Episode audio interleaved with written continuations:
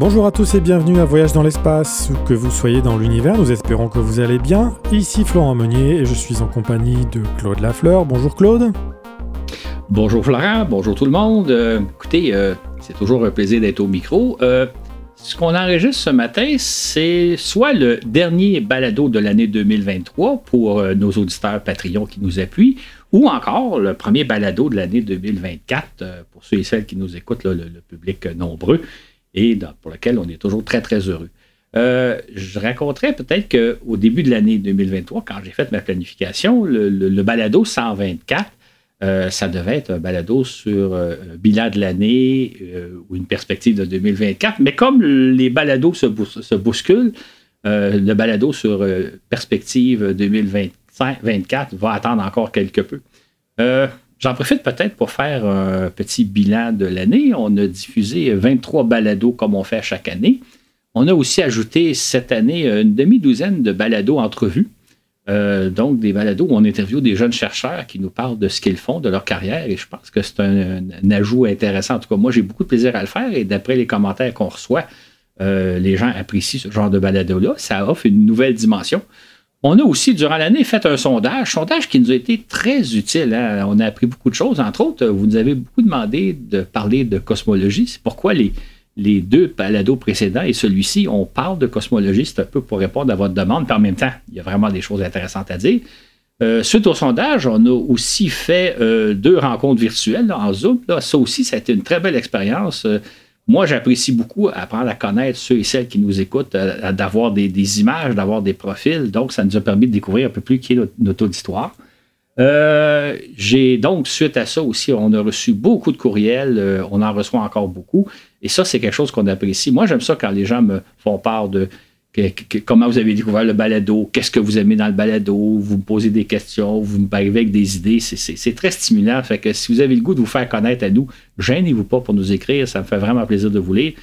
Et je pourrais vous dire que je suis en train de préparer la programmation de 2024 et, le nombre de sujets déborde. Mon, panier de sujets déborde. Donc, on euh, on manque pas de matière. En fait, si j'avais le temps, l'énergie, on pourrait faire des balados à chaque semaine. Malheureusement, ça serait hors de nos capacités, mais les sujets ne manquent pas. En terminant, j'en profite pour saluer deux de nos auditeurs qui ont pris contact avec nous, avec qui j'ai eu des beaux échanges. Euh, salutations à Youssef et salutations à Daniel Broder. Euh, merci de vos commentaires et c'est un plaisir d'apprendre à vous connaître. Et entre autres, Youssef, c'est un nouvel auditeur qui nous a découvert il y a quelques mois. Bienvenue à bord, Youssef, et bonne écoute. Et nous sommes en compagnie de Laurent Runigo. Bonjour Laurent. Et bonjour Florent, bonjour Claude, et bien sûr bonjour à tous nos auditeurs. Comme d'habitude, je tiens à remercier chaleureusement nos patrons pour leur soutien. Un merci particulier à nos deux nouveaux patrons, Laure Rivoire et Roy Moxet. Cet épisode vous est dédié. Et nous serons aussi accompagnés par Dylan Bayargent comme la fois précédente. Dylan nous fera la lecture de la vie des personnages dont nous allons parler tous les trois. Salut à toi Dylan. Bonjour à toi Florent, bonjour Laurent et bonjour Claude. J'espère que vous allez tous très bien et euh, toujours ravi de pouvoir participer, même si ce n'est pas euh, en direct. Dans le balado précédent, nous avons vu qu'en 1509, Nicolas Copernic a proposé un modèle de l'univers révolutionnaire mettant le Soleil au centre de tout au lieu de la Terre. Du coup, il lançait l'idée que la Terre est une planète comme les autres, une planète qui tourne sur elle-même en 24 heures et autour du Soleil en 365 jours.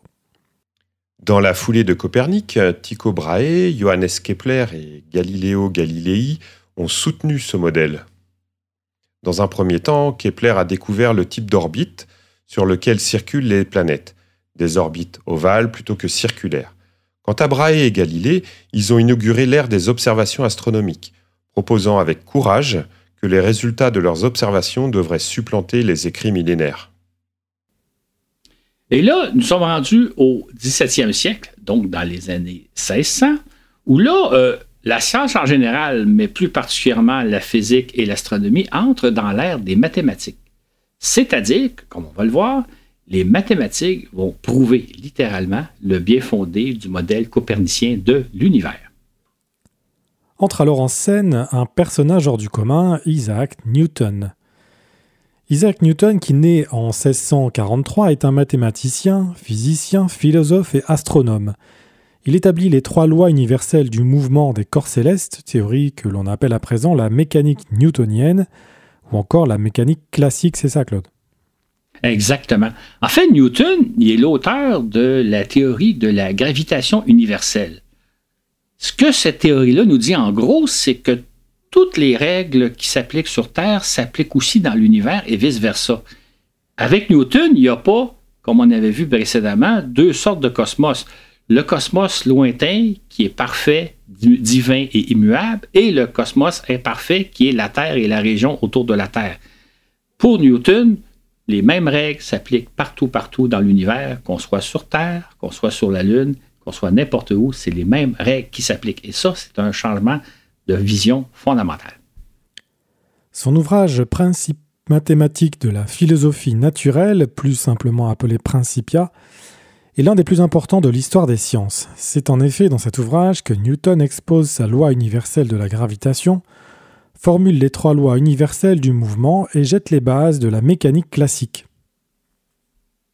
En fait, pour cette réalisation et encore plusieurs autres réalisations, comme on va voir, Newton, c'est l'un des plus grands génies de tous les temps. En fait, je pense qu'on peut dire, sans même craindre de se tromper, que c'est fort probablement le plus grand génie qu'il y a jamais eu sur Terre. Laissons Dylan nous parler de ce personnage pour le moins excentrique.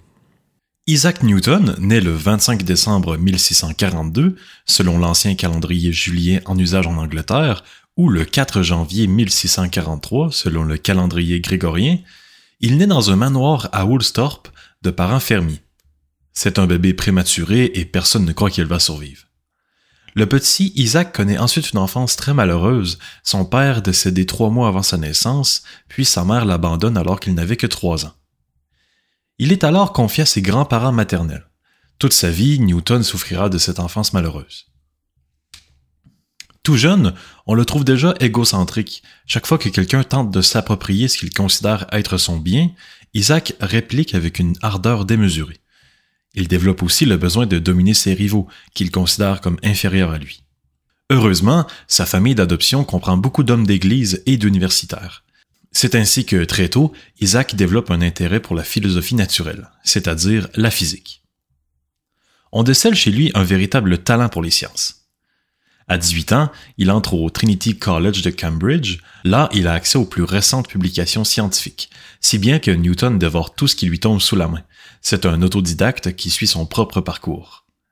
En 1665, l'Angleterre subit une épidémie de peste noire, qui oblige l'université à fermer ses portes et à renvoyer ses étudiants chez eux. Ça nous dit tous quelque chose avec ces dernières années, n'est-ce pas? Pour Newton, c'est l'occasion de faire des bonds de géants en mathématiques, en physique et surtout en optique. C'est ainsi qu'il crée l'analyse mathématique moderne tout en révolutionnant nos connaissances sur les propriétés de la lumière. Hélas, on observe chez lui une personnalité assez trouble et assez particulière. Ainsi, Newton a tendance à se replier sur lui-même. Il vit seul, ne se mariera jamais, et c'est un bourreau du travail. On dit même que parfois il en oublie de dormir et de manger. De plus, il n'est jamais pressé de faire connaître ses nombreuses découvertes, retardant même de plusieurs années la publication de ses découvertes ou de faire connaître les théories qu'il élabore en quantité. Sa vie sera d'ailleurs marquée par plusieurs épisodes troubles et par des dépressions profondes. À un moment donné de sa vie, il demeure des mois dans un état de prostration et de paranoïa. Il est même sujet à des hallucinations. Newton meurt le 31 mars 1727 à l'âge de 84 ans. Ses funérailles seront grandioses. Il est inhumé dans la nef de l'abbaye de Westminster aux côtés des rois d'Angleterre. Voltaire notera, il a vécu honoré de ses compatriotes et a été enterré comme un roi qui aurait fait du bien à ses sujets.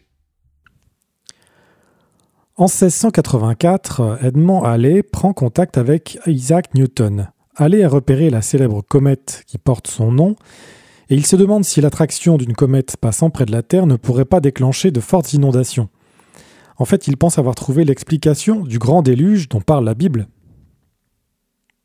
Et c'est alors que va naître une profonde amitié entre les deux hommes, donc entre Newton et Halley.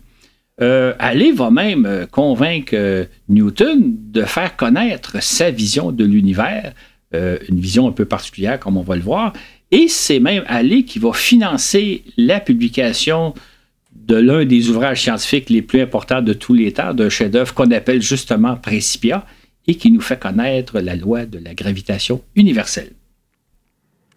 Il s'agit en effet rien de moins que de l'ouvrage fondateur de la physique moderne, puisque Newton y expose le principe d'inertie, la proportionnalité des forces et des accélérations, l'égalité de l'action et de la réaction, les lois du choc, entre autres.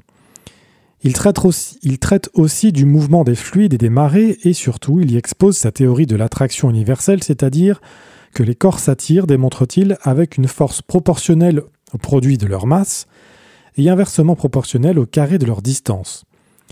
Ce faisant, il explique pourquoi les planètes tournent autour du Soleil à cause de la force de gravité qu'exerce la masse du Soleil sur elles. Exactement. Et, c'est à partir de ce moment-là qu'on peut dire que les planètes gravitent autour du Soleil. C'est-à-dire qu'auparavant, on disait que les planètes tournaient autour du Soleil sans trop comprendre pourquoi. Or, Newton nous fait donc ressortir le concept de la gravitation, la force de gravitation. Et c'est pour ça que si vous avez été attentif au balado précédent, j'ai jamais dit que les planètes gravitaient autour du Soleil parce qu'on ne savait pas pourquoi les planètes tournaient autour du Soleil. Mais avec Newton, on peut désormais dire, et eh oui, les planètes gravitent autour du Soleil. C'est vers la fin de sa vie qu'aurait eu lieu le fameux épisode de la pomme qui, tombée d'un arbre, se serait fracassé sur sa tête. Cette chute inopinée aurait, dit-on, inspiré à Newton l'idée des lois de la gravitation universelle. Est-ce que c'est vrai ça, Claude? C'est la question qu'on pose. Est-ce que c'est réellement un événement qui est arrivé? Y a-t-il vraiment une pomme qui est tombée sur la tête de Newton? Ou c'est pas plutôt euh, une fable que celui-ci a racontée? Parce qu'il faut dire que c'est Newton lui-même hein, qui raconte l'idée qu'une pomme lui serait tombée sur la tête. Mais on se pose la question si c'est un événement authentique ou si c'est pas plutôt une façon que Newton a trouvée pour illustrer son propos. Et en réalité, Newton se serait peut-être un jour demandé pourquoi une, pomme, tombe-t-elle toujours à la verticale? Pourquoi ne tombe-t-elle pas de biais ou pourquoi pas vers le haut? Pourquoi tout objet qui tombe se dirige nécessairement vers le centre de la Terre? C'est là, un, bel exemple de question toute simple. Hein. Pourquoi une pomme tombe vers le centre de la Terre et non pas à côté ou dans les airs? C'est l'exemple de question toute simple qui mène à faire de très grandes découvertes, donc la gravitation universelle. 150 euh, ans plus tard, Albert Einstein va aussi se poser des questions toutes simples qui mènent à des découvertes sensationnelles. En fait, on va parler de la relativité.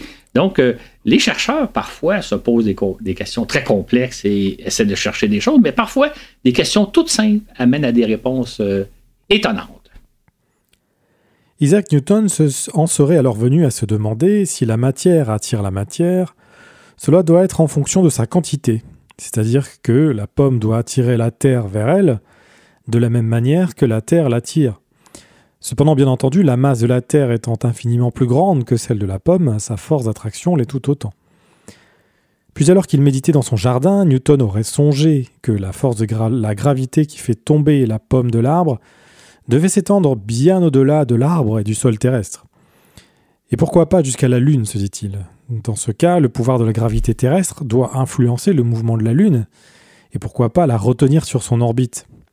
De là, Newton se serait mis à évaluer quelle serait la conséquence de son hypothèse, et avec les, conséquences qu'on connaît. Exactement.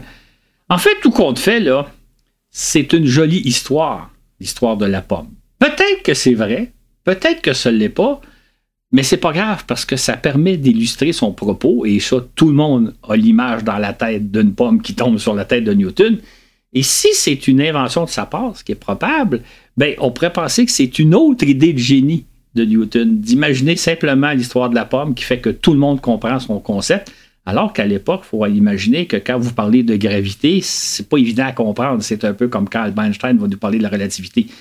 on a peut-être un exemple d'une fable inventée par Newton, mais j'oserais dire une autre idée de génie parce que ça fait date cette histoire-là dans l'histoire. Un autre personnage qui a joué un rôle déterminant dans notre compréhension de l'univers, c'est certainement Edmond Halley. Il a non seulement convaincu Isaac Newton de publier son œuvre phare Principia, mais il a aussi, de son côté, résolu le grand mystère des comètes, qui hantait l'humanité depuis si longtemps. Allez, c'est à la fois un ingénieur, un navigateur et peut-être surtout un savant curieux de tout. Bon, aujourd'hui, on le connaît comme étant celui qui a prédit qu'une comète qui est passée en 1682 allait revenir dans nos parages 76 ans plus tard. Ça a été une découverte importante parce que Halley nous a dit les comètes, en tout cas certaines comètes, sont périodiques, reviennent périodiquement dans nos parages. Et ça, ça a été encore là une découverte fondamentale parce que jusqu'à présent, jusqu'à on pensait que les comètes, c'était des êtres maléfiques apparaissaient comme ça sans trop qu'on comprenne pourquoi. D'ailleurs, on attribuait beaucoup, beaucoup de, de, de, danger par les comètes. Quand apparaissait une comète, on disait Ah, ça, c'est un signe de malheur, les comètes portent malheur et tout ça. Et euh, nous dit Non, non, non, non. Les comètes, ce sont des astres un peu bizarres, un peu particuliers, différents des étoiles, différents des planètes, mais ce sont tout simplement des astres qui gravitent autour du Soleil. Et ça, c'est un changement fondamental parce que, nous dit bien Allez, ce ne sont pas des êtres maléfiques, ce sont tout simplement des corps célestes. Le retour de cette comète en 1759, comme l'avait calculé Halley, l'a rendue immortelle. Cette comète fut par conséquent appelée la comète de Halley. Et c'est d'ailleurs à partir de ce jour qu'on a pris l'habitude de nommer les nouvelles comètes d'après le nom de leur découvreur. Qui était donc ce savant aux intérêts multiples, mon cher Dylan? Edmund Halley, né le 8 novembre 1656 dans les environs de Londres. Son père est un riche savonnier et marchand de sel qui consacre tous ses efforts à l'éducation de son fils. Ce dernier se relève à être très tôt un garçon curieux et plein d'intérêt pour les sciences. Dès mes plus tendres années, écrira-t-il plus tard, je me suis adonné à l'étude de l'astronomie. Déjà, à 10 ans, il est intrigué par le passage des deux comètes dans le ciel de Londres, celle de 1664 et la seconde de l'année suivante. Sur le coup, la croyance populaire attribue à ces comètes la responsabilité de la grande peste de Londres, puis du grand incendie qui ravagera la ville. L'Église catholique elle-même considère les comètes comme des signes divins, annonciateurs le plus souvent du courroux du Créateur. À l'école, Edmund se démarque rapidement par ses brillantes aptitudes, de même qu'au Queen's College d'Oxford, où il poursuit ses études. Et dès 19 ans, il publie un premier article dans une revue scientifique, ce qui en soit une belle réussite. Peu après, à 21 ans, il s'embarque pour Sainte-Hélène, une île volcanique de l'Atlantique Sud, afin d'y dresser une carte du ciel austral. C'est ainsi qu'il rapporte en Angleterre la carte la plus précise de cette portion du firmament. Il accumule aussi plusieurs observations intéressantes, dont un recensement des nébuleuses encore jamais observées par les Européens, qui donne lieu à la publication de son livre Catalogus Stellarium Australium. Edmund Halley devient par la suite un capitaine de navire expérimenté. Il mène plusieurs expéditions scientifiques d'envergure, surtout dans les mers du Sud où il étudie les courants marins et atmosphériques, le magnétisme, la vie animale, etc. Curieux de tout, il se penche aussi sur l'histoire romaine, les mécanismes d'horlogie, etc., etc. À son époque, on croit que chaque comète ne passe qu'une fois dans nos parages. Néanmoins, Jean-Dominique Cassini, premier directeur de l'Observatoire de Paris et grand observateur des anneaux de Saturne, pense que certaines comètes pourraient revenir et donc être périodiques. Cassini avait remarqué que trois comètes provenaient de la même région du ciel et avec des vitesses similaires. Il a fait part de son idée à Halley. Halley trouve l'idée très intéressante et il veut la valider. D'ailleurs, euh, parmi ses multiples intérêts, euh, Halley, c'est un observateur de comètes et il voit d'ailleurs passer une comète intéressante en 1682. Et euh, il se dit, ça serait intéressant de savoir si cette comète-là va revenir un jour. Maintenant, il est très occupé, il a beaucoup de choses à faire et il note tout simplement dans son carnet d'observation qu'il a vu passer une comète très ordinaire, celle de 1682, et c'est plutôt lors de sa rencontre avec Isaac Newton en août 1684 qu'il va vraiment s'intéresser aux comètes, qui va dire là, il faut que je vois si l'idée de Cassini, peut-être qu'elle est fondée ou pas. C'est finalement à l'âge de 39 ans que Halley trouve le temps de s'attaquer sérieusement à l'idée des comètes qui reviendraient nous visiter. Il entreprend alors de recenser tous les passages de comètes en remontant jusqu'aux observations faites dans l'Antiquité. Ses recherches lui permettent de calculer les orbites de 24 comètes. Or, c'est là un travail remarquable et de longue haleine auquel Halley consacrera plusieurs années de labeur. Il finit par dénicher trois passages d'une comète ayant eu lieu en 1531, 1607 et 1682 et qui pourraient être dus à une seule et même comète. Allez, tout ça intéressant, mais il remarque quand même qu'il y a certaines euh, différences d'un passage à l'autre et il se demande est-ce que c'est vraiment la même comète qui nous revient à peu près à tous les 76 ans? Il a l'impression qu'il y a, peut-être une autre force qui agit sur la comète, qui change un peu sa trajectoire. Et quand il en parle à Newton, Newton il dit Tu n'as pas pensé peut-être à la force de gravité exercée par Jupiter et par Saturne et qui pourrait perturber légèrement la trajectoire de la comète? Et lorsque Halley reprend ses calculs en tenant compte ou non de l'effet de Jupiter et de Saturne, là, ça fonctionne. Il découvre donc qu'effectivement, la fameuse comète revient à peu près à tous les, 76 ans, selon que sa trajectoire soit ou non influencée par la planète Jupiter et la planète Saturne. En 1705, il publie le résultat de ses travaux, à savoir qu'il estime que les trois comètes observées ne sont qu'une seule. Mieux, à partir de ses calculs, il prédit le retour de cette comète pour Noël 1758. Hélas, il sait déjà qu'il ne sera pas là pour observer la justesse de ses calculs, car il aurait alors 102 ans. C'est d'ailleurs le fait, c'est que Halley va décéder le 14 janvier 1742 à l'âge de 85 ans. Et euh, lorsqu'on consulte les notices euh, funéraires, donc qui parlent de, sa vie, de sa carrière, on mentionne pas cette prédiction-là. On parle plutôt de ses très nombreuses expéditions en mer. On parle aussi des découvertes qu'il a faites. On parle des inventions qu'il a faites, entre autres euh, la cloche de, plongée. Donc, euh, l'idée que lui avait prédit qu'une comète reviendrait en 1758 euh, passe un peu sous silence. C'est plus tard qu'on va en prendre compte. Toutefois, en 1757, un mathématicien français, Alexis Clairaut, entreprend de refaire les calculs de Halley afin d'établir avec plus de précision la date du retour de la comète. Mais comme il s'agit d'une tâche fastidieuse, Clairaut fait appel à deux autres mathématiciens, Jérôme de Lalande et Nicole Rennes Lepaute. Après d'intenses mois de calculs, ceux-ci annoncent que la comète devrait effectuer son passage proche du Soleil le 13 avril 1759, soit trois mois et demi plus tard que l'avait calculé Halley, tout de même 60 ans plus tôt. En réalité, cette comète passera dès le 13 mars 1759, avec un mois d'avance sur la date fixée par ses mathématiciens. C'est une démonstration fantastique des mathématiques appliquées à l'univers. En fait, les calculs qu'a fait Halley et ses successeurs démontrent que l'on peut appliquer les mathématiques à l'univers. C'est un autre coup clou important dans le cercueil de ceux et celles qui pensent que l'univers est comme immuable, que rien n'est prédictible, que rien ne change dans l'univers. C'est donc une étape importante qui valide effectivement le modèle copernicien d'un univers qu'on peut calculer mathématiquement. C'est d'ailleurs à partir de ce jour-là qu'on donne le nom du découvreur à une comète. Donc, la première comète, c'est la comète de Halley et à l'avenir, lorsque quelqu'un va découvrir une comète, on va lui donner son nom à la comète. Auparavant, on parlait plutôt de la comète qui est passée en 1682, par exemple, donc c'était la comète avec l'année. À partir de Halley, on donne le nom du découvreur à la comète. Il y a un autre éminent spécialiste des comètes, l'astronome français Charles Messier. Je vous assure que tous les astronomes amateurs le connaissent bien. C'est notre champion mais pour une raison qui n'a rien à voir avec les comètes.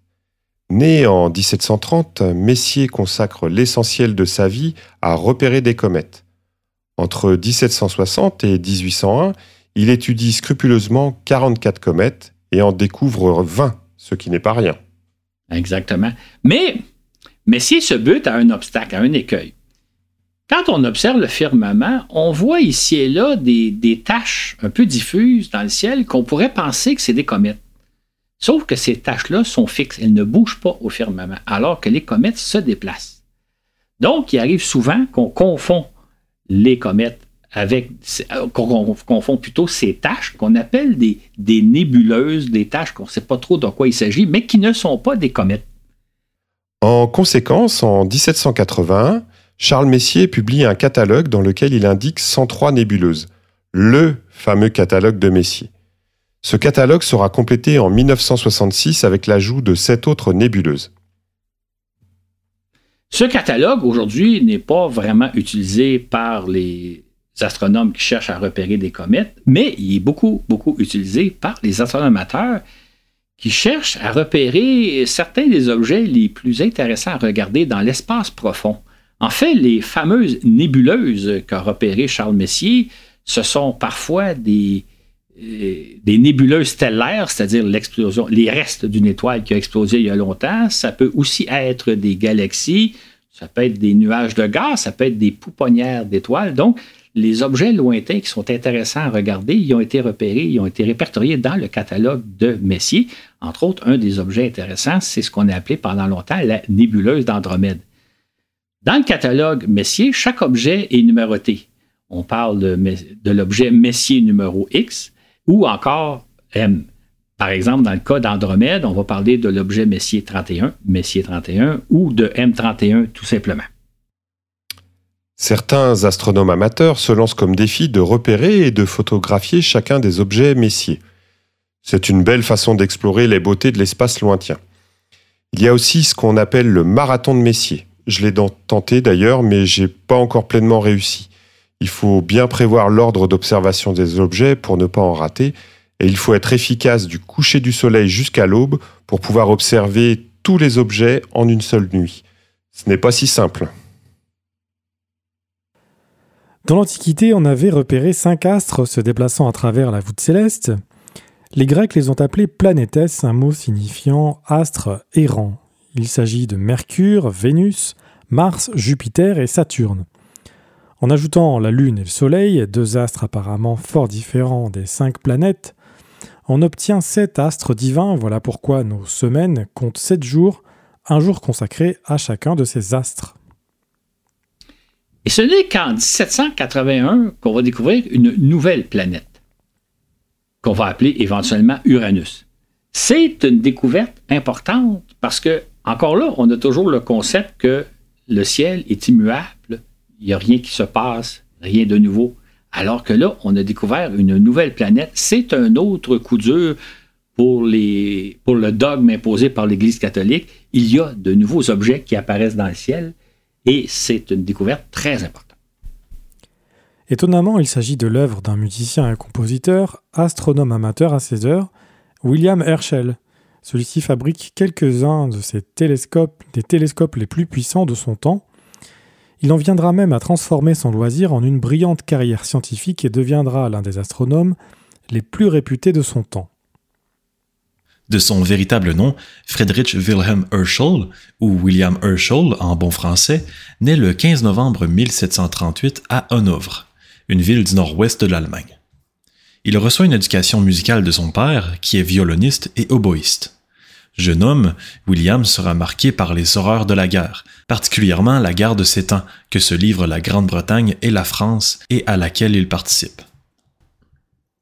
Il s'installera éventuellement en Angleterre, à l'origine, Herschel gagne sa vie comme copiste de musique à Londres, puis en tant que professeur de musique, et enfin comme directeur de la milice de Durham. Dans ses temps libres, il a l'ambition de déterminer la forme et la taille de l'univers, rien de moins.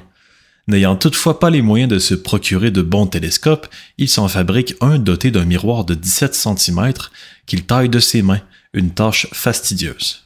Il conçoit ainsi un impressionnant instrument qui grossit 227 fois. En 1778, Herschel l'installe dans le jardin de sa demeure. Tout au long de sa vie, il fabriquera plusieurs télescopes, dont certains de taille impressionnante, tel un monstre de 12 mètres de long et de 1,22 mètres d'ouverture. Assisté par sa sœur Caroline, il devient ainsi un observateur chevronné, celle-ci va être sa fidèle assistante durant une bonne partie de sa carrière, de sorte qu'on la considère, à juste titre, comme une véritable scientifique. Au cours de la nuit du 13 mars 1781, William Herschel repère un astre qui se démarque des autres étoiles. Chaque fois qu'il change l'oculaire de son télescope afin d'augmenter sa puissance, il constate que l'astre augmente de taille, alors que les étoiles demeurent de simples points brillants. Ainsi, se dit Herschel, l'étrange objet qu'il observe ne peut pas être une étoile. Dans son carnet de notes du 13 mars, il inscrit Un objet curieux, soit une nébuleuse ou peut-être une comète. Quelques jours plus tard, il reprend ses observations et suppose qu'il a affaire à une comète, puisque l'objet a changé de place, note-t-il. Une nébuleuse n'aurait pas bougé sur une échelle de temps aussi faible. Exactement. En fait, euh, Herschel, qui est un astronome amateur, décide de prévenir ses collègues euh, astronomes professionnels, notamment à l'Observatoire d'Oxford et de Greenwich. Et quelques temps plus tard, il reçoit une réponse qui l'intrigue un peu. Un des astronomes lui dit euh, Je ne sais trop comment appeler l'objet que vous nous avez signalé. Euh, c'est peut-être une comète, mais c'est peut-être aussi une planète. Bientôt, les astronomes se mettent à soupçonner qu'il pourrait s'agir d'une planète, donc, et c'est le cas d'Anders Lexelt qui, le premier, calcule l'orbite du nouvel objet. Il parvient ainsi à conclure qu'il s'agit bien d'une planète dont il estime sa distance, à près de deux fois celle de Saturne. Pour sa part, Charles Messier remarque qu'avec son aspect de disque, cet objet ressemble davantage à Jupiter qu'aux 18 comètes qu'il connaît bien. Mais néanmoins, Herschel demeure quand même prudent. Lorsqu'il en parle, entre autres, aux astronomes professionnels, il dit, ben, il parle encore d'une comète. Il il parle de la comète que lui a observée, tout en sachant que peut-être que ce serait une planète. Mais ce serait une découverte importante, hein, parce que ce serait la première fois qu'on découvre une planète depuis l'Antiquité. On connaissait seulement cette planète en l'Antiquité. Donc, Herschel demeure prudent, d'autant plus que si jamais c'était une planète, euh, ça doublerait la taille du système solaire. Donc, c'est une découverte très importante, mais Herschel demeure très prudent avant de sauter aux conclusions. C'est ainsi que le 26 avril 1781, lorsqu'il en parle devant la Royal Society de Londres, Herschel persiste à dire qu'il a repéré une comète. Puis deux ans plus tard, il énonce auprès de cette même assemblée que d'après l'observation des astronomes les plus éminents d'Europe, il semble que la nouvelle étoile que j'ai eu l'honneur de leur signaler en mars 1781 soit une planète de notre système solaire. Une vraie révolution. Exactement. En fait, lorsqu'on confirme que c'est la découverte d'une planète, euh, c'est un, c'est une découverte qui fait absolument sensation et surtout qui fait la fierté de l'Angleterre. Ce sont les Britanniques qui ont découvert une nouvelle planète dans notre système solaire. Euh, Herschel devient vite euh, une célébrité. Et le roi George III lui décerne une pension pour souligner cette grande découverte et il fixe une condition. Euh, Herschel va recevoir une pension à condition qu'il vienne s'installer, lui et sa famille, au château de Windsor afin que la famille royale puisse observer l'univers à l'aide des télescopes de Herschel. Euh, c'est comme Herschel maintenant va, va, avoir une pension du roi, il peut cesser de faire ses travaux qui sont liés à la musique et se consacrer à sa passion qui est l'astronomie. En l'honneur de son bienfaiteur, Herschel propose d'appeler cette planète Georgium Sidious, l'étoile de George. Il se justifie ainsi le nom de Georgium Sidus se présente à moi comme une appellation permettant d'indiquer à la fois le pays d'origine et l'époque de cette découverte. Cependant, cette appellation déplaît en dehors de Grande-Bretagne, des alternatives sont alors vite suggérées, dont Neptune ou encore Neptune George III ou Neptune Great Britain. En fait, ce qu'on pose la question, c'est sur quelle base on pourrait nommer les nouvelles planètes, la nouvelle planète en l'occurrence. Est-ce qu'on va se baser sur la mythologie gréco-romaine d'après laquelle sont nommées les autres planètes, ou on pourrait se reposer sur une autre source?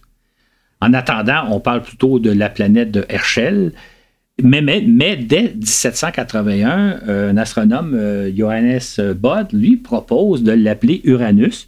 Uranus, c'est un choix logique. Bon, il s'est inspiré de la mythologie gréco-romaine. Uranus, c'est le père de Saturne et le grand-père de Jupiter. Et effectivement, ce nom-là va finalement être adopté en 1850. On va dire que c'est vraiment la planète Uranus. Donc, on a trouvé un nom 69 ans après la découverte par Herschel. De son côté, William Herschel, assisté de sa sœur Caroline, poursuit ses recherches et fera de très nombreuses découvertes. Il repère entre autres la direction vers laquelle se dirige le Soleil, à savoir la constellation d'Hercule. Il est aussi le premier à supposer que Mars possède une atmosphère et découvre ses calottes polaires. Il repère aussi deux satellites d'Uranus, Oberon et Titania, ainsi que Mimas et Encelade, tous deux satellites de Saturne. Il entrevoit aussi la forme lenticulaire de notre galaxie, et il fera de nombreuses autres découvertes alors qu'il publie plusieurs catalogues d'étoiles et de nébuleuses. C'est quand même amusant de penser qu'Herschel, à l'origine, c'est un astronome amateur et c'est probablement l'un des plus grands, sinon le plus grand astronome de son époque. L'autre fait remarquable, c'est que plusieurs de ses enfants et ses petits-enfants vont suivre en quelque sorte ses traces en réalisant différentes carrières scientifiques. Entre autres, un de ses fils, John, va devenir le directeur de la Société royale d'astronomie de Grande-Bretagne, un organisme très prestigieux à l'époque. Finalement, Herschel va décéder le 25 août 1822 alors qu'il avait presque 84 ans. On dit 84 ans parce que c'est le temps que met la planète qu'il a découvert, Uranus, euh, à faire un tour du Soleil. Donc, la planète est, Herschel est décédé au moment où la planète occupait à peu près la même position lorsqu'il est né 84 ans plus tôt. C'est une coïncidence, une belle coïncidence. En 1509, Nicolas Copernic avait émis une idée surprenante. Non seulement la Terre se déplace autour du Soleil comme les autres planètes, mais elle tourne également sur elle-même en 24 heures. Voilà qui expliquerait de façon simple pourquoi tout l'univers semble défiler autour de nous. C'est, c'est une belle idée, mais encore faut-il euh, la, valider. Par contre, ce qui est assez amusant de penser, c'est que c'est pas facile de faire la différence entre est-ce que c'est l'univers qui tourne autour de nous ou c'est nous qui nous déplaçons dans l'univers? C'est pas évident de faire la différence. On pourrait penser, en toute logique, que c'est peut-être plus la Terre qui se déplace. C'est plus simple que ce soit tout l'univers qui tourne autour de nous. Maintenant, euh, comme on l'a évoqué dans le balado précédent et jusqu'à maintenant, il faut faire attention aux idées qui nous semblent logiques, euh, aux idées qui nous semblent faire du gros bon sens c'est peut-être le cas, mais ce n'est peut-être pas le cas. Donc, devant l'idée que c'est peut-être la Terre qui se déplace plutôt que tout l'univers autour de nous, euh, il faut chercher à la valider et non pas en faire un dogme comme on a fait par le passé. Il faudra cependant attendre deux siècles avant de parvenir à démontrer que la Terre se déplace dans l'espace et un autre siècle pour prouver sa rotation. Ce n'est en effet que vers 1725 que l'astronome britannique James Bradley confirme expérimentalement la révolution de la Terre autour du Soleil. Bradley, né en mars 1693, est l'un de ses oncles, homme d'église qui l'initie à l'astronomie. Il complète ses études à l'université d'Oxford en 1717 et est rapidement recommandé par Edmund Halley pour être admis au sein de la prestigieuse Royal Society de Londres. Bradley deviendra éventuellement le troisième directeur de l'Observatoire de Greenwich.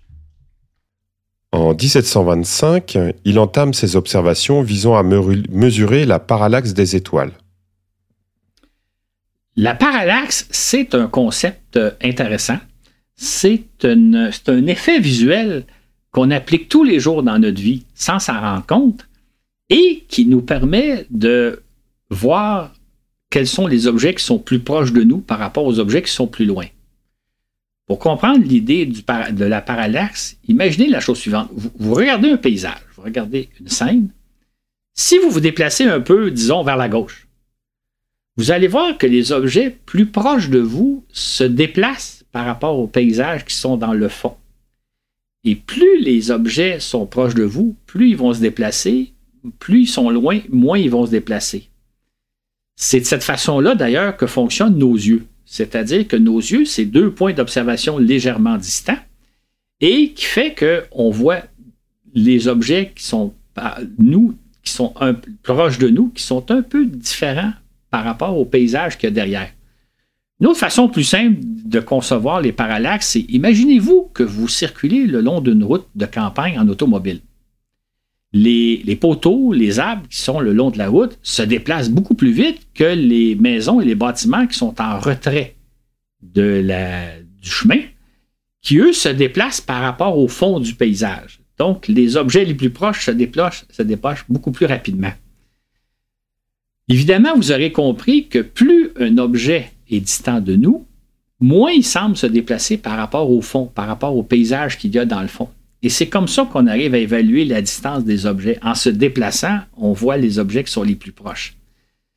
Si on prend l'exemple de la Lune, si vous encore là, vous circulez en automobile, vous allez voir que, par exemple, les poteaux vont défiler rapidement, les bâtiments beaucoup moins parce qu'ils sont plus loin, le paysage du fond va, va se déplacer tranquillement, mais la Lune, elle, ne semblera pas bouger. Parce que la Lune est beaucoup, beaucoup, beaucoup plus loin de nous. D'ailleurs, un, effet, un peu une illusion que vous avez peut-être déjà eu quand vous êtes enfant, moi je me souviens de l'avoir vu, c'est le soir, un soir de pleine lune où vous en revenez en automobile, vous voyez le paysage défiler tout autour de vous, mais la Lune, elle, elle semble toujours vous suivre. Elle semble toujours occuper la même place. Vous avez l'impression d'être suivi par la Lune. C'est parce que la Lune se trouve très loin de nous. Donc, le parallaxe de la Lune est beaucoup plus petit que le parallaxe des objets qui sont près de nous. Et c'est encore plus vrai dans le cas des étoiles. Le parallaxe des étoiles est encore plus petit que celui de la Lune. C'est de cette façon qu'en observant très attentivement certaines étoiles, James Bradley est parvenu à démontrer que les étoiles se déplacent légèrement au fil d'une année par rapport au fond cosmique. C'est-à-dire qu'en se déplaçant autour du Soleil, la Terre nous offre des points de vue différents qui font que les étoiles paraissent se déplacer quelque peu par rapport au reste du firmament.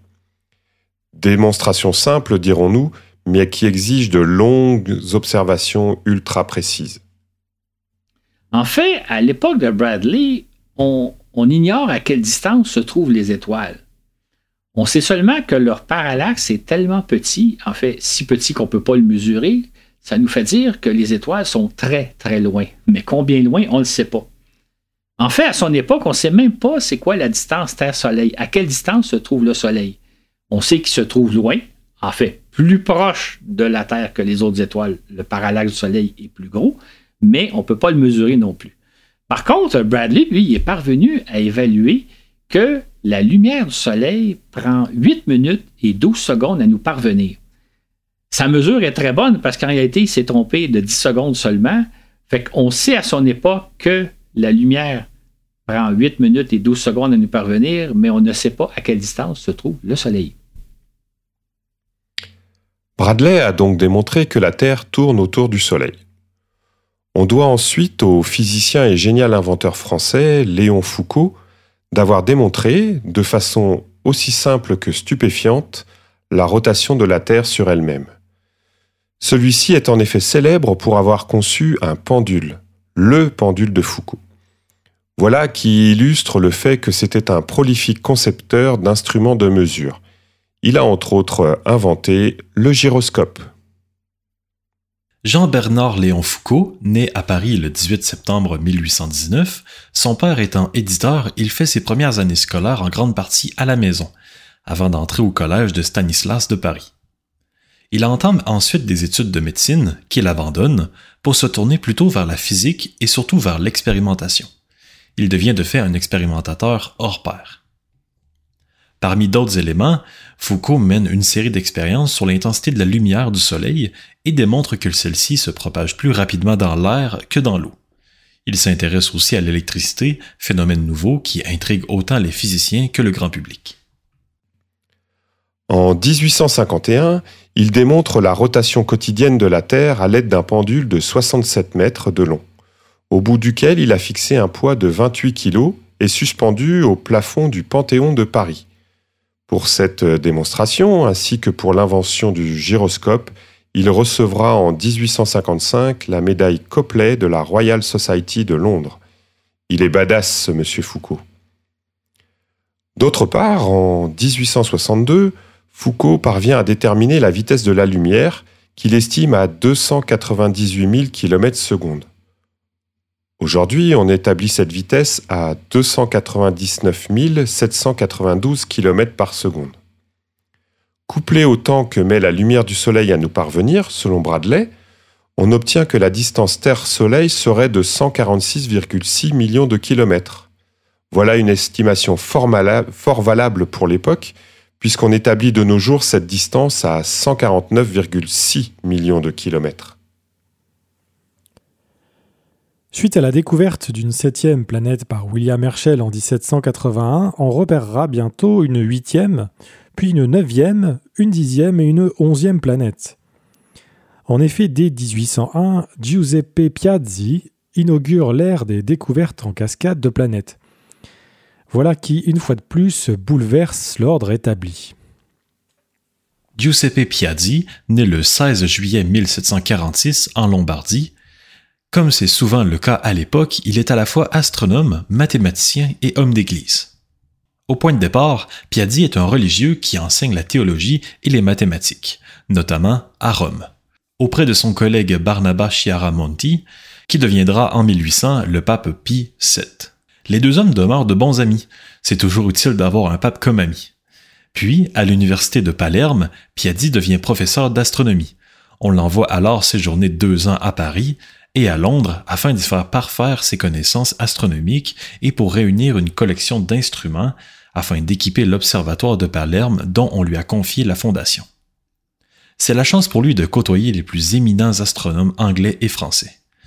De retour à Palerme, il fonde l'observatoire dont l'ouverture officielle a lieu le 1er juillet 1790. À la suite de la découverte d'Uranus, des astronomes imaginent l'existence d'une planète qui orbiterait entre Mars et Jupiter. En effet, ils ont remarqué que la petite Mars, qui ne fait que 6800 km de diamètre, circule à 228 millions de kilomètres du Soleil, tandis que la géante Jupiter, qui elle en fait 143 000, orbite à 778 millions de kilomètres.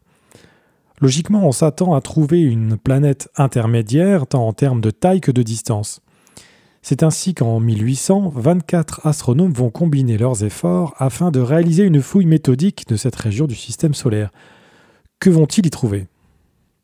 Ben, Malheureusement pour eux, ils vont se faire damer le pion par Giuseppe Piazzi, qui, lui, euh, cherche plutôt à étudier certaines étoiles un peu particulières. Sauf que le 1er janvier 1801, il tombe par hasard sur un objet un peu bizarre, un objet qui l'intrigue. Euh, l'objet ressemble à une étoile, mais il se déplace dans le firmament. Il n'est pas fixe comme toutes les autres étoiles le sont il pense qu'il a affaire à une comète, mais il ne sait pas trop exactement. Euh, il va l'observer, cet objet-là, un peu curieux, une vingtaine de fois euh, jusqu'à la mi-février 1881, euh, sans trop savoir de quoi il s'agit. Malheureusement, l'objet se trouve par la suite trop proche du Soleil, vu la Terre, pour demeurer observable. Personne d'autre que lui ne peut confirmer ses observations. En revanche, des astronomes tentent de calculer l'orbite de cet objet afin de prévoir quand il redeviendra visible. L'un d'eux, le grand mathématicien Carl Gauss, prédit ce retour pour la fin de l'année. De fait, le 31 décembre 1801, l'astre est repéré près de la position indiquée par Gauss. Voilà qui valide le fait qu'il s'agit d'une planète, c'est-à-dire d'un astre qui gravite autour du Soleil sur le même type d'orbite que les sept planètes connues. Cet astre circule d'ailleurs à 400 millions de kilomètres du Soleil, soit pratiquement à mi-chemin entre Mars et Jupiter. Alors c'est une nouvelle planète? Absolument. Et c'est une découverte majeure pour l'époque, parce que c'est la deuxième planète qu'on découvre depuis l'Antiquité, et c'est une huitième planète qu'on ajoute au système solaire. Malheureusement, ce qu'on va découvrir, c'est qu'il s'agit d'une toute petite planète. En fait, l'astre fait à peu près 500 km de diamètre. C'est pour ça d'ailleurs qu'il est difficile à observer au télescope. Il est à la limite de ce que les télescopes sont capables de voir. C'est une planète donc qui est 13 fois plus petite que Mars. Et là, c'est la déception parce que ce qu'on cherche, c'est une grosse planète, là, une planète qui serait quelque part de taille intermédiaire et euh, entre Mars et Jupiter et qui serait quelque part entre les deux planètes. Donc, ce n'est pas la planète qu'on rêvait.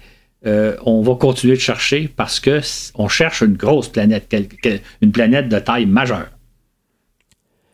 Piazzi suggère de l'appeler Cérès Ferdinandea, d'après la déesse romaine Cérès et le roi Ferdinand III de Sicile. À l'instar de Herschel, il fait valoir que Cérès est la déesse protectrice de la Sicile et que Ferdinand III est son mécène. Finalement, seule la première partie du nom sera retenue. Mais puisqu'il ne s'agit pas de la planète recherchée entre Mars et Jupiter, les astronomes poursuivent leurs recherches.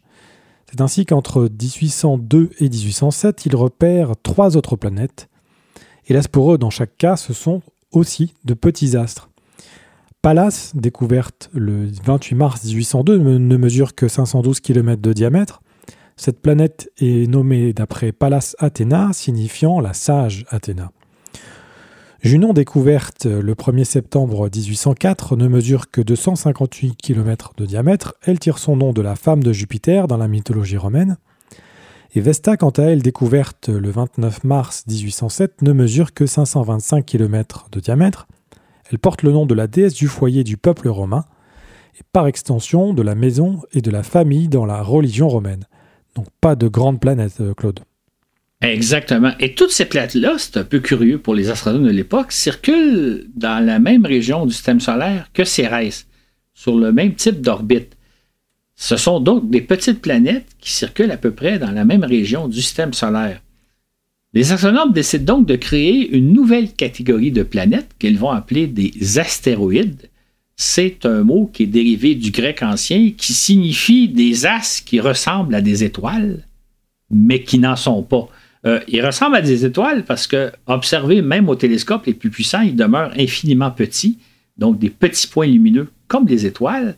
Par contre, ces astres-là se déplacent dans le firmament, ce qui n'est pas le cas des étoiles. Donc, ce sont des astres qui ressemblent aux étoiles, mais qui n'en sont pas, ce qu'on appelle des astéroïdes.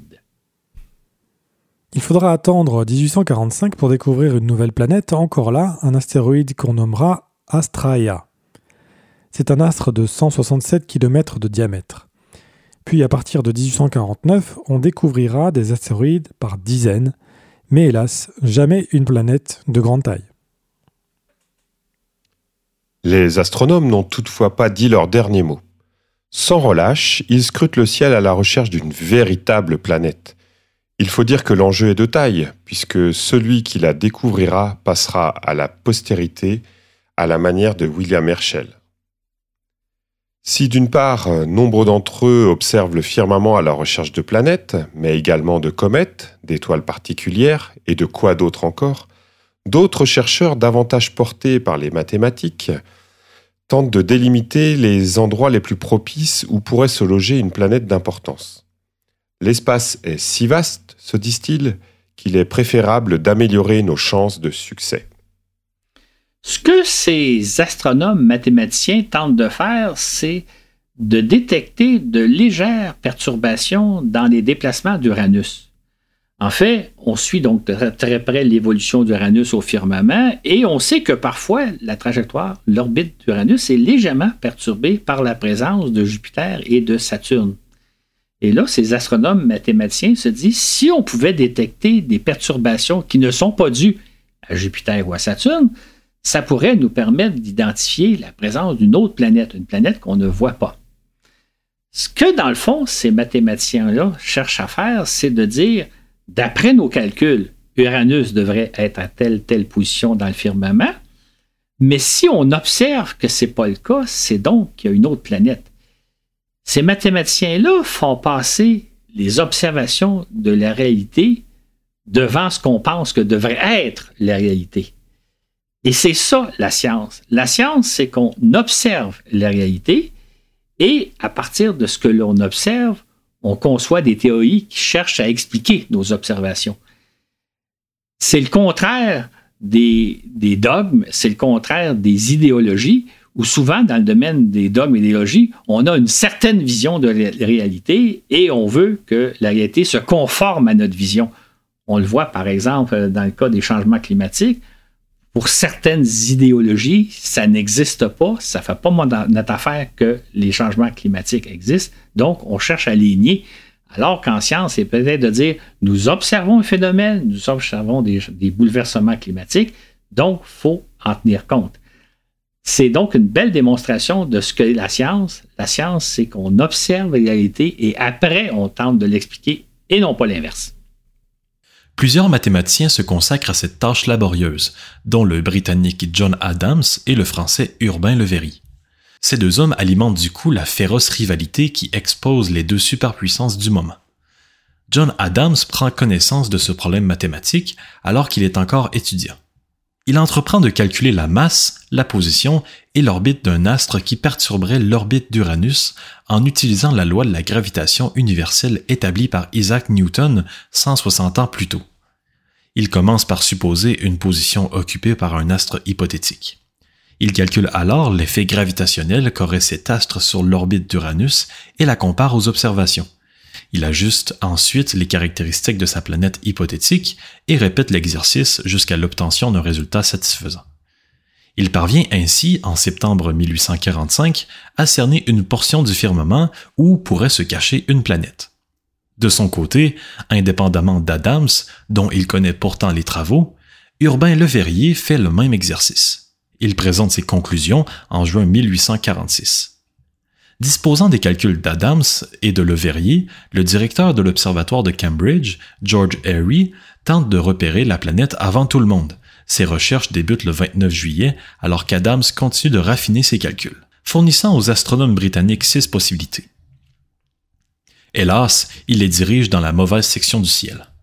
De son côté, Le Verrier rend public une position précise de l'astre perturbateur à la réunion d'août de l'Académie des sciences. Peu après, il communique ses résultats à plusieurs astronomes étrangers qui possèdent des télescopes suffisamment puissants pour repérer la fameuse planète. C'est de la sorte que l'astronome allemand Johann Gall, de l'Observatoire de Berlin, reçoit la missive de Le Verrier le 23 septembre. Il se met immédiatement au travail en observant le soir même la région du ciel pointée par Le Verrier. Il passe au peigne fin toutes les étoiles connues dans l'espoir de dénicher un nouvel astre. C'est ainsi qu'il découvre quelque chose peu après minuit, après moins d'une heure d'observation et à moins de 1 degré de la position indiquée par le verrier, Gall attend quelques heures afin de vérifier que l'astre se déplace réellement au firmament, avant de confirmer qu'il s'agit bien de la planète recherchée. Il communique ensuite à Le Verrier, la planète dont vous avez calculé la position existe réellement. C'est là une immense réalisation scientifique, pour ne pas dire un triomphe, qui valide à tout jamais le modèle de l'univers conçu par Copernic et mis en équation par Johannes Kepler et Isaac Newton. C'est là, là une démonstration formidable que l'univers est calculable avec des mathématiques.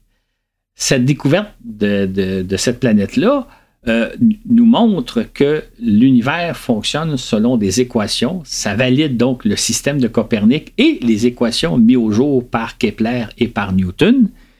Et c'est la preuve incontestable que l'univers, c'est pas fait d'un ciel parfait et immuable parce qu'il y a des et, dans lequel il y aurait des objets qui se baladent à leur gré, des objets divins, des objets qui ont une influence sur nos vies. Ce sont plutôt des corps célestes qui tout simplement gravitent autour d'une étoile et on peut calculer leur position.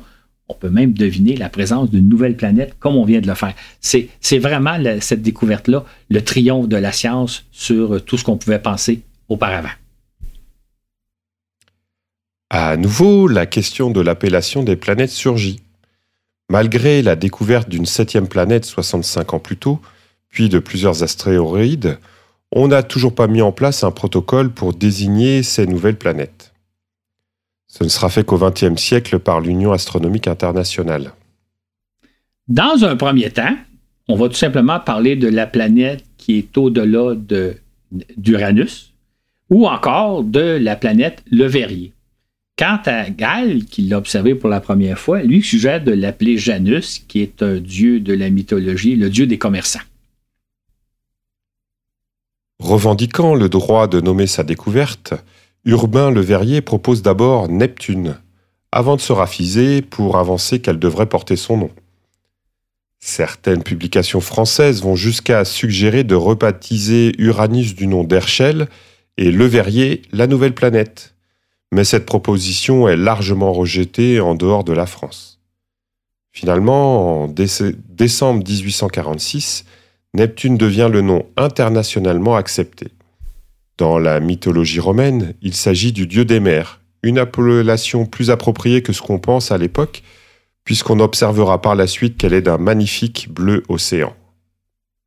Et cette planète se trouve à 30 30 fois plus loin du Soleil que la Terre, donc à 30 unités astronomiques. Ce qui fait qu'on agrandit d'autant le système solaire qui maintenant est de plus en plus vaste au fur et à mesure qu'on découvre des planètes lointaines. Euh, surtout, euh, Neptune, c'est une grosse planète. Elle est presque quatre fois plus grosse que la Terre. c'est justement le genre de planète qu'on cherchait. On cherchait des belles grosses planètes de taille. On est donc très heureux d'avoir véritablement découvert une huitième planète en bonne et due forme dans notre système solaire. Mais la question se posera ensuite, et même aujourd'hui encore, existe-t-il d'autres planètes d'importance? Voilà qu'on cherche sans cesse. Et nous voici parvenus à la fin du 19e siècle. En moins de 400 ans, l'astronomie a fait des bons prodigieux, les astronomes découvrant que les cieux sont tout sauf immuables. Ils nous ont ainsi donné une vision assez juste du système solaire, puisque même si par la suite on découvrira une abondance d'astres circulant autour du Soleil et autour des grosses planètes, rien ne remet en cause les acquis légués par ces pionniers de la cosmologie. Il reste néanmoins encore beaucoup, énormément de choses à découvrir. Par exemple, à l'époque, là, on est à la fin du 19e siècle, on pense que l'univers est composé de une galaxie. En fait, on appelle ça la galaxie avec un G majuscule, la Voie lactée. On sait que cette galaxie-là est composée d'un nombre incalculable d'étoiles. Mais l'univers se, limiterait à cette galaxie avec un grand G. Évidemment, on est loin d'ignorer on est loin d'imaginer que cette galaxie-là est l'une parmi des milliards d'autres. Donc, il reste encore énormément de choses à découvrir au 20e siècle. De surcroît, on considère que l'univers dans son ensemble est immuable, c'est-à-dire qu'il a toujours existé et qu'il existera toujours sans changer outre mesure, impensable d'imaginer qu'il pourrait être en expansion et qui pisait en expansion accélérée. Incidemment, à cette époque, la belle nébuleuse d'Andromède, l'objet M31, n'est justement vue que comme une nébuleuse, c'est-à-dire un nuage de matière quelconque qui réside au sein de la galaxie.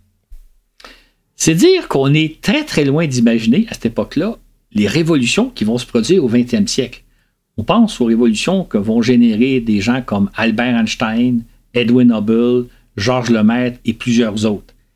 Et ça, ça fera l'objet d'un éventuel balado, pas nécessairement le prochain, éventuellement, et euh, pour poursuivre vraiment l'exploration de ce que j'appelle la science en marche, c'est-à-dire que la science amène toujours de nouvelles connaissances. On va le voir dans le cadre du 20e siècle. C'est encore le cas aujourd'hui. Nos connaissances continuent de se développer. La démarche de la science, elle n'est jamais terminée. C'est comme ça qu'on va clore ce chapitre-ci pour le moment, pour y revenir éventuellement. Euh, je terminerai en vous disant que c'est toujours un plaisir de vous lire, d'apprendre qui vous êtes, euh, qu'est-ce que vous écoutez comme balado, quels sont vos balados favoris, si vous avez des suggestions, des questions à me poser.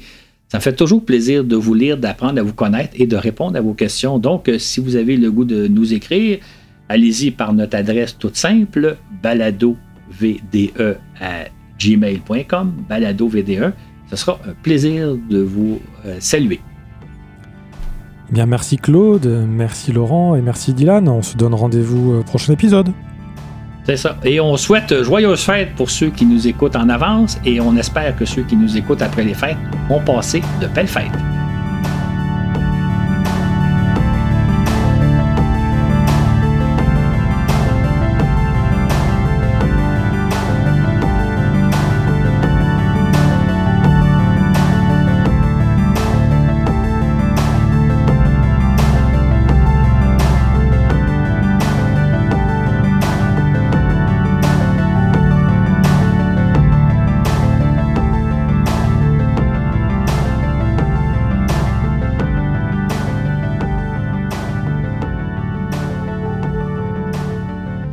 Merci encore euh, mille fois pour votre soutien et pour nous avoir écoutés. Cet épisode vous a été préparé par Claude Lafleur et présenté par Laurent Runigo, Dylan Bayarjon et moi-même. Sur ce et où que vous soyez dans l'univers, à bientôt pour un autre voyage dans l'espace.